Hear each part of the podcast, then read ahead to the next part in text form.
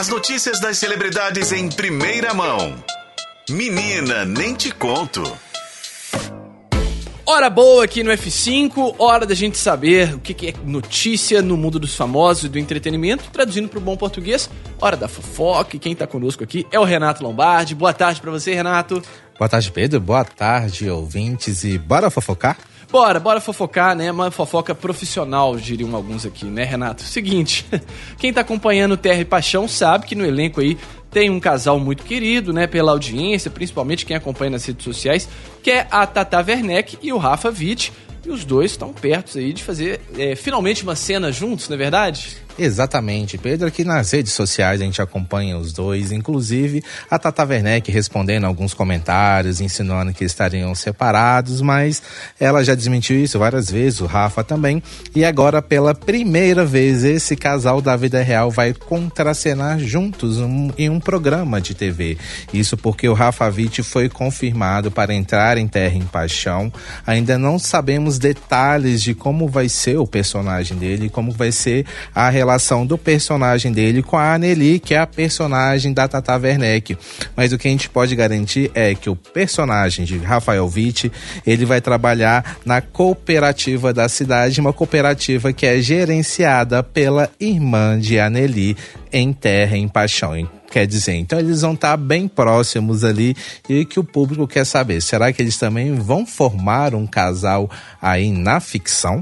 É uma boa resposta. O que a gente pode garantir também é que Rafa Witt começa a gravar as suas cenas em Terra em Paixão ainda nesta semana. Legal demais, hein? Quando eu fico pensando nesses casais aí da vida real e também que contracenaram na em, em, telenovela, filme e tal, né? Eu lembro muito da Angelina Jolie e do Brad Pitt, né? Eles nem eram um casal não, mas se conheceram ali naquelas gravações de Senhor e Senhora Smith e foram ficando, né? Mas tem outros aí também, né? Esse é o que eu recordo aqui, né? O, é, o, tem Cláudia Raia e o Edson Celular. Sim. É, ou teve a própria Débora Falabella com Murilo Benício, que engataram romance nos bastidores de Avenida Brasil lá em 2012. Então tem uma listinha aí bem grande, viu? Tem, tem. Agora, o Renato, seguinte, já que a gente tá falando aí de relações, né, de pessoas que se relacionam, uma aqui é, me deixou um pouco surpreso, que a Xuxa, né, participou daquele Papo de Segunda, né, do programa do GNT, tava falando ali, o Papo de Segunda sempre, né, tem aquela conversa um pouco mais adulta e tudo mais. A Xuxa falou que recebeu um pedido um tanto quanto inusitado aí na hora, na hora. Eu diria muito inusitado, viu, Pedro? Porque se alguém chegasse com um pedido desse pra mim, eu ia olhar com uma cara de espanto, de interrogação, tipo Nazaré Confusa, aquele meme. Tipo isso. Porque segundo a eterna rainha dos baixinhos, enquanto tava lá no comento do rally rola com uma pessoa, com um cara, segundo ela, o cara chegou pra ela e falou: "Canta pra mim quem quer pão". Aquele clássico da Xuxa, né? Quem acompanhou o show da Xuxa, ela abriu o programa cantando esse clássico, Quem Quer Pão. Tinha aquela. É, entrava as frutas, né? Um café da manhã no cenário do programa. Então você imagina que situação constrangedora eu ficaria sem reação diante de uma situação como essa de alguém chegar e pedir uma música em, como sendo Quem Quer Pão. Oh, né? Renata, assim a Xuxa tem muitas músicas, né? Algumas aí a pessoa pode até falar que né, despertou uma vontade e tal. Mas quem quer pão, tem tanta música boa da Xuxa, né? É, poderia ser outras, né? Mais é. românticas, talvez, mais apropriadas, tentando se adequar para o um momento. Mas quem quer pão? Eu ainda tô tentando imaginar essa situação. E eu confesso que quando eu vi esse depoimento da Xuxa, eu comecei a rir. Ô, gente, só esclarecendo, a Xuxa falou que não cantou, não, viu? Ela não cantou, mas ela só revelou que foi realmente um pedido muito do inusitado na é. hora H. Ah. Ela não revelou quem foi essa pessoa, né? Até queria saber, viu? Ah, fiquei curioso também. Ô, Renato, mas agora você pensa bem, né? Você tem uma oportunidade, né, de estar junto à Xuxa e tal, e você tem esse desejo, né, de poder pedir essa música. Acho que ele também aproveitou essa oportunidade, né? Nunca mais ele ia ter outra oportunidade de poder fazer isso. Ah, mas podia ter pedido depois, né? Tipo, né? Tipo, antes é. de ir embora, canta pra mim. Canta pra mim, é.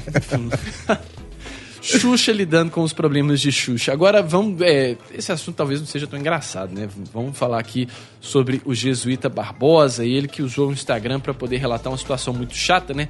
Diz ele que foi agredido pelo namorado e no Instagram ele relatou aí toda a situação, né, Renato? É uma mensagem bem enigmática também ao mesmo tempo, viu, Pedro? Uhum. Eu confesso que eu vi essa postagem na noite dessa segunda-feira, quando eu estava em casa, e fiquei sem entender. Ele postou a seguinte mensagem: abre aspas, CI me usou, me gravou inutilidades, me deixou exposto, me abandonou. Não estou bem e fui agredido pelo meu partner. CI, segundo as pessoas, é a abreviação de Cícero Ibeiro, que era então namorado do jesuíta.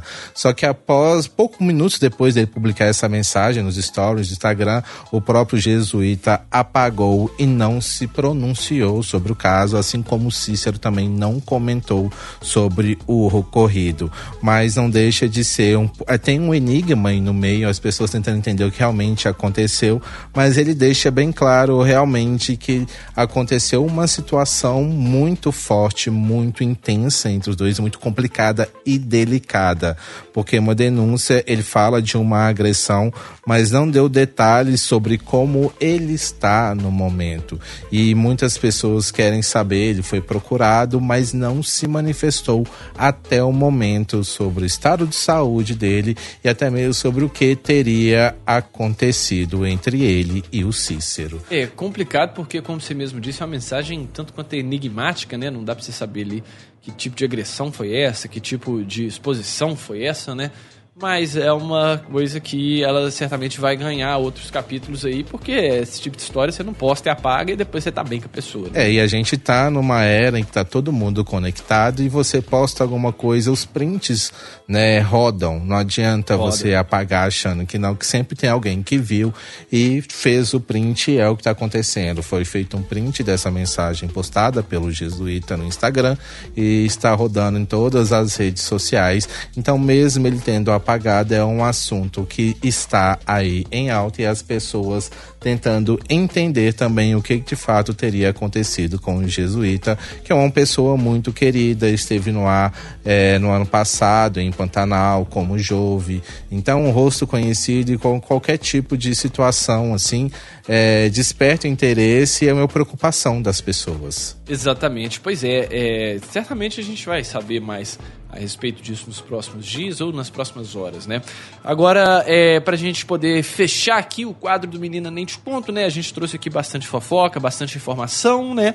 E agora também tem uma notícia um tanto quanto triste para quem acompanha a carreira da Andressa Urach, ex-vice Miss Bumbum, lá em nem sei quando, muitos anos atrás, mas que desde então já foi evangélica, deixou de ser evangélica, participou da Fazenda e mais outra série de situações. Agora, uma notícia triste envolvendo a Andressa Urach, que ela, é, no caso, perdeu, não conseguiu aí a guarda da, do filho mais novo, né? Exatamente. Andressa e o Tiago Lopes, que é o ex-marido dela, estavam numa briga judicial pela guarda da criança. Os dois também têm, tiveram um relacionamento bem conturbado entre idas e vindas, separação, é, trocas de farpas nas redes sociais, reataram depois o relacionamento, mas não deu certo, eles separaram e o Thiago estava na justiça pedindo a guarda do pequeno Leon. Ele estava com a guarda provisória do menino, que tem um ano de idade, e a Andressa estava tentando na justiça reverter isso para ter a guarda do menino. Só que agora saiu uma decisão, decisão da justiça dando uma guarda unilateral concedida ao pai. Mas a Andressa ainda pode recorrer da situação para tentar ver se ela consegue consegue a guarda do menino, então até mesmo uma guarda compartilhada. Ela ainda não comentou sobre a situação. É, sobre né, o que teria acontecido. O posicionamento dela após essa decisão, mas foi compartilhado pelo próprio Thiago nas redes sociais, falando que a guarda definitiva do Pequeno Elon então estava com ele neste momento. É, pois é, vamos acompanhar essa situação também, que é muito triste, né? Principalmente para quem acompanha essas, esses altos e baixos aí da Andressa Urach, que tem essa carreira tão conturbada, né? Principalmente quando a gente fala da vida pessoal. Esse foi o Menina Nem Te Conto, essas são todas as informações aí que você precisa saber, e mais detalhes também o pessoal pode conferir no portal diotempo.com.br, né, Renato? Exatamente. Bom, é isso. Renato, até amanhã. Obrigado pela participação. Até, gente.